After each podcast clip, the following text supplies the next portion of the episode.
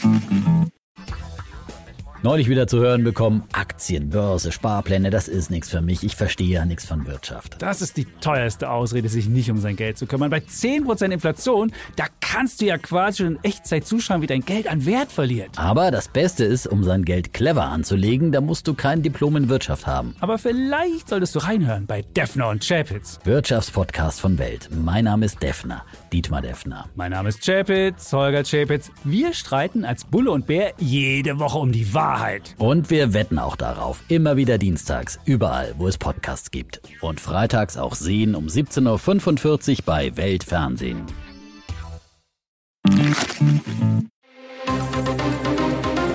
Das Bild News Update. Es ist Dienstag, der 18. Juli und das sind die Bild Topmeldungen. Operationen Homöopathie, Zuzahlung, Arzneien. Auf diese Änderungen müssen sich Kassenpatienten einstellen. Putins Propaganda schlägt Alarm. Neue Eskalation mit Erdogan. Russen fürchten türkischen Angriff. Boris gegen Babs. Bäckeranwalt packt aus. So schmutzig war die Millionenscheidung wirklich. Operation Homöopathie Zuzahlung Arzneien. Auf diese Änderungen müssen sich Kassenpatienten einstellen. Die Kosten im Gesundheitssystem explodieren. Mittlerweile geben die Krankenkassen rund 290 Milliarden Euro im Jahr aus. Allein 2023 fehlen in ihren Etats aber bis zu 7 Milliarden Euro. Eine Folge, zum Jahreswechsel steigen die Beiträge schon wieder. Und immer mehr Experten fordern, wir brauchen endlich einen Sparkurs. Diskutiert wird unter anderem, bestimmte Leistungen für Kassenpatienten zu kürzen, die Zahl der Klinikoperationen drastisch zu reduzieren. Bild sagt, was auf Kassenpatienten zukommen kann. Homöopathiemittel selbst bezahlen, mehr Zuzahlung beim Zahnarzt, längere Wege zur Klinik, Extraversicherung für Risikosportler, weniger Sinnlosoperationen und mehr Schnelloperationen und noch höhere Beiträge. Die Krankenkassenbeiträge müssen alle zwei bis drei Jahre erhöht werden, wenn die Versicherten nicht mehr selbst dazu beitragen. Heißt, bis 2060 sind Beiträge von 28 Prozent möglich. Bis 2040 könnte der Beitrag um rund ein Drittel auf 22 Prozent steigen. Mehr Details zu dem Thema lesen Sie auf Bild.de. Putins Propaganda schlägt Alarm. Neue Eskalation mit Erdogan. Russen fürchten türkischen Angriff. Der Streit zwischen Russland und der Türkei spitzt sich zu. Seit Wochen wirbt der türkische Präsident Erdogan für die Verlängerung des Getreidedeals zwischen Moskau und Kiew. Das Ziel, Russland soll der Ukraine die Ausfuhr von Getreide über das Schwarze Meer erlauben. Doch genau das kündigt Russland jetzt. Erdogans Appellen zum Trotz erklärte der Kreml, das Abkommen sei de facto beendet.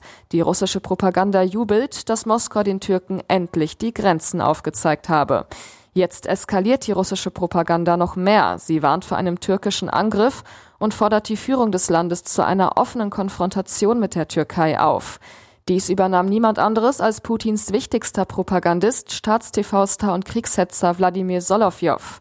Es gehe um die Frage von Russlands Macht, erklärte der Russe staatstragend und legte los. Die Türkei ist ein imperialer Staat mit einer imperialen Geschichte. Das Osmanische Reich hatte eine sehr komplizierte Geschichte mit dem Russischen Reich. Wir haben mit niemandem so oft und so blutig Krieg geführt wie mit der Türkei. Und das sollten wir nicht vergessen. Heißt im Klartext, Russland sollte die historische Feindschaft zur Türkei wieder aufleben lassen. Boris gegen Babs, Bäckeranwalt packt aus. So schmutzig war die Millionenscheidung wirklich. Die Millionenscheidung wurde die bitterste Niederlage seines Lebens. Boris Becker und Ehefrau Barbara waren ein absolutes Traumpaar. Ihre Trennung hingegen ein Albtraum für die Tennislegende. Nun spricht Barbaras Anwalt im zweiten Teil der Dokumentation Aufstieg und Fall von Boris Becker ab dem 4. August auf Paramount Plus über den Scheidungsprozess in Miami. Samuel Burston vertrat im Januar 2001 die Interessen von Babs Becker vor dem Bezirksgericht Miami-Dade County. Boris und sie hatten sich 2000 nach sieben Jahren Ehe getrennt, nachdem seine Blitzaffäre mit Angela Ermakova ans Licht gekommen war. Mit Ermakova hatte Becker 1999 Tochter Anna gezeugt. Burstin in der Dokumentation, Barbara war wütend und es war ihr peinlich. Sie war seine Frau, sie haben zwei Kinder und er hatte mit einer anderen Frau ein Baby. Boris kam zum Gericht und er war sehr hochnäsig. Es ging um viel Geld und die Söhne Noah und Elias, damals sechs und eins. Barbara hatte in Miami, wo das Paar einen Wohnsitz hatte, auf Unterhalt und das Sorgerecht für die Kinder geklagt. Dort konnte sie mit mehr Unterhalt aus der Sache rauskommen als in Deutschland. Die beiden einigten sich. Die Details blieben geheim, aber Barbara Becker soll rund 15 Millionen Euro bekommen haben und durfte mit den Kindern in Miami bleiben. Bis heute hat sich Barbara nie zu den Scheidungsmodalitäten geäußert. Superstar packt über geplatzten Wechsel aus. Heftige ISCO-Vorwürfe gegen Union. Union Berlin stand vor der Transfersensation des Winters. Kurz vor Ende des Wechselfensters am 31. Januar aber platzte der Megadeal zwischen dem Berliner Stadtteilclub und dem spanischen Superstar Isco. Den Medizincheck hatte der fünfmalige Champions League-Sieger aus Spanien schon absolviert. Jetzt packt der frühere Realstar aus und ledert gegen den Bundesligisten. Isco in der spanischen Zeitung Marca. Ich habe Schuld an vielen Dingen, aber was in Berlin passiert ist, war heftig. Was er meint, laut eigener Aussage konnte der Bundesliga-Club ihn trotz Bemühungen nicht für die Europa League melden. Isco flog nach Berlin, absolviert die nötigen Untersuchungen. Aber am nächsten Morgen sagt man mir im Auto auf dem Weg ins Krankenhaus, Schlussendlich können wir dich jetzt nicht für die Europa League anmelden. Ich habe geantwortet, das erzählst du mir jetzt? Seine Antwort war, dass sie es bis zum Ende versucht hatten und es letztlich nicht klappte. Danach sei er innerhalb weniger Minuten erneut zweimal angerufen worden. Es wurde ihm erklärt, dass auch die abgemachten Gehälter für die Spielzeiten drunter lägen. Isco, binnen 15 Minuten haben sie die Hälfte am Vertrag geändert. Das war respektlos. Und jetzt weitere wichtige Meldungen des Tages vom Bild Newsdesk. Der Klimawandel hat auch Einfluss auf unser Arbeitsleben und unsere Leistungsfähigkeit. Die Amtsärzte fordern wegen hoher Temperaturen die Einführung einer Siesta in Deutschland. Wir sollten uns bei Hitze an den Arbeitsweisen südlicher Länder orientieren. Früh aufstehen, morgens produktiv arbeiten und mittags Siesta machen ist ein Konzept, das wir in den Sommermonaten übernehmen sollten, sagte der Vorsitzende des Bundesverbands der Ärztinnen und Ärzte des öffentlichen Gesundheitsdienstes Johannes Niesen dem Redaktionsnetzwerk Deutschland. Und weiter, bei starker Hitze sind Menschen nicht so leistungsfähig wie sonst. Schlechter Schlaf bei fehlender Abkühlung in der Nacht führt zusätzlich zu Konzentrationsproblemen.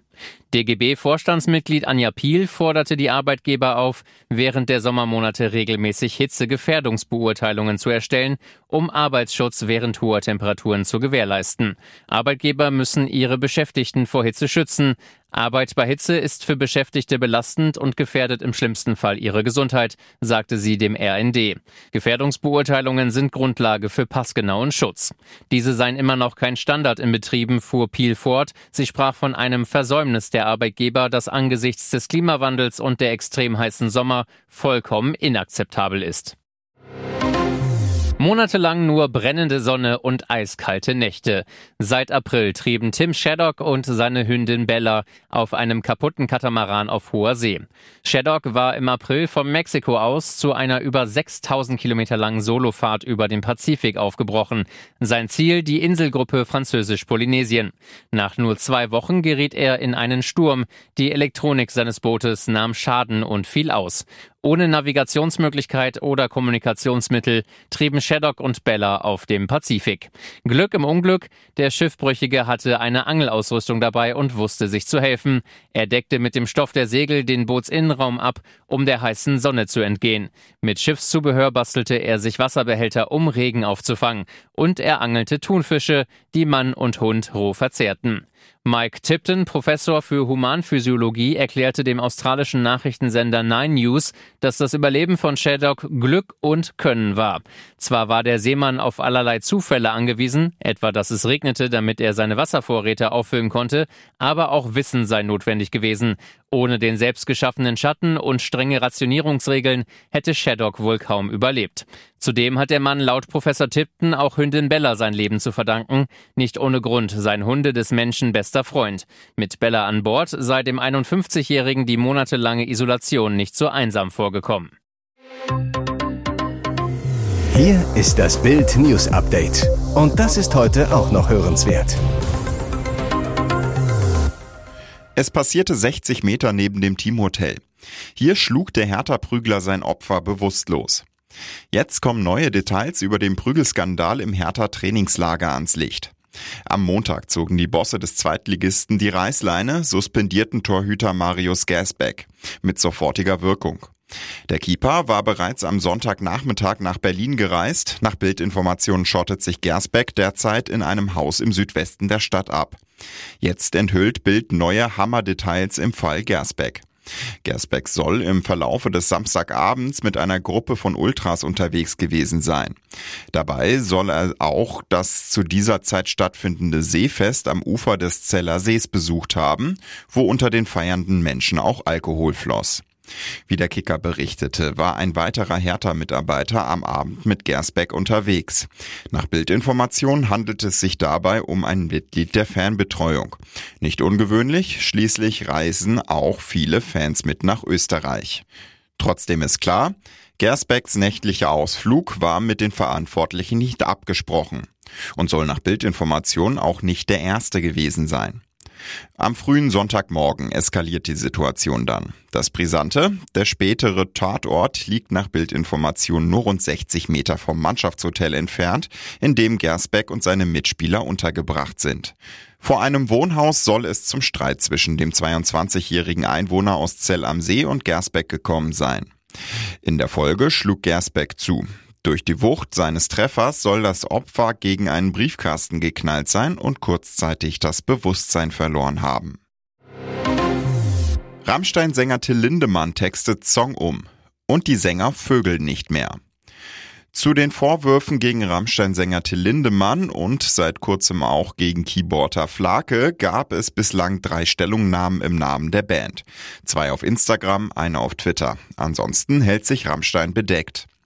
Bei den Konzerten am Wochenende in Berlin hat Lindemann nun offenbar auf die Vorwürfe angespielt, mitten auf der Bühne.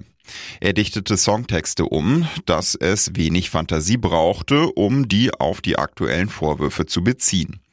Im Rammstein-Song Ohne dich heißt es eigentlich Weh mir, oh weh und die Vögel singen nicht mehr. Am Sonntag textete Lindemann die Zeile um in und die Sänger vögeln nicht mehr. Schon am Sonntag ließ sich Lindemann für den Song Angst eine neue Zeile einfallen. Eigentlich singt der 60-Jährige darin, die Rücken nass, die Hände klamm, alle haben Angst vom schwarzen Mann. Daraus wurde im Olympiastadion Alle haben Angst vor Lindemann. Vor den Rammstein-Konzerten in Berlin gab es zwar Proteste und einige Pöbeleien, doch während des Auftritts herrschte ausgelassene Stimmung. Viele Fans zeigten ihre Solidarität mit der Band, trugen die schwarzen Tourshirts oder hielten Schilder in die Luft, auf denen stand, wir stehen hinter euch oder wir halten zusammen, wir halten euch die Treue. Mehrere Frauen werfen Lindemann vor, sie auf private Aftershow-Partys gelockt und sie mit Alkohol oder sogar K.O.-Tropfen sexuell gefügig gemacht zu haben. Lindemann selbst und die Band Rammstein bestreiten die Vorwürfe.